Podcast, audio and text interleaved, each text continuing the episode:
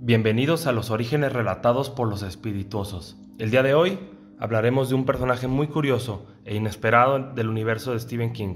Su nombre es Blaine el Mono, y como su nombre lo dice, es un monorraíl mente que aparece en dos novelas de la saga de la Torre Oscura.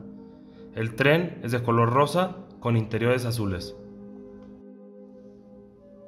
La primera novela en la que aparece es Las Tierras Baldías. Al final de esta novela, el Catet logra reunirse en la cuna de Lun, que no es nada más que una estación de trenes donde vive Blaine el mono, el cual utilizarán para escapar de la ciudad que el mismo tren quiere destruir.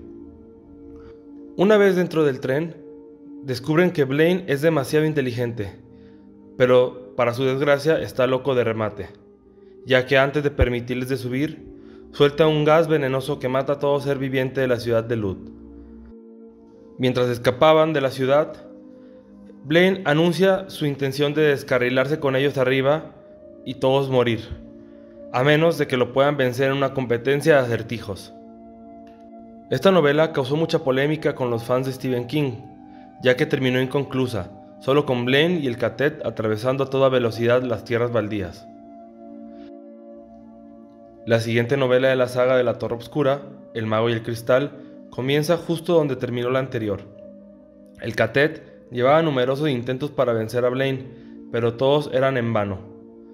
Así que Eddie decide cambiar la estrategia y empieza a decirle adivinanzas infantiles. A Blaine le cuesta trabajo manejar esas adivinanzas ilógicas y decide reducir su inteligencia a niveles necesarios para poder responderlas. Si bien sabemos que Blaine estaba loco, esto incrementa su locura a niveles inimaginables lo que provoca un cortocircuito causando que su equipo se bloquee. En ese momento, Eddie aprovecha y procede a disparar a la computadora central de Blaine. Esto causa que el tren choque, matando a Blaine el mono. Blaine es uno de los personajes más extraños del universo de Stephen King, y si no han leído La Torre Oscura, se lo recomiendo. Si les gustó el capítulo de hoy, no olviden darle like, seguirnos y sigan leyendo Stephen King.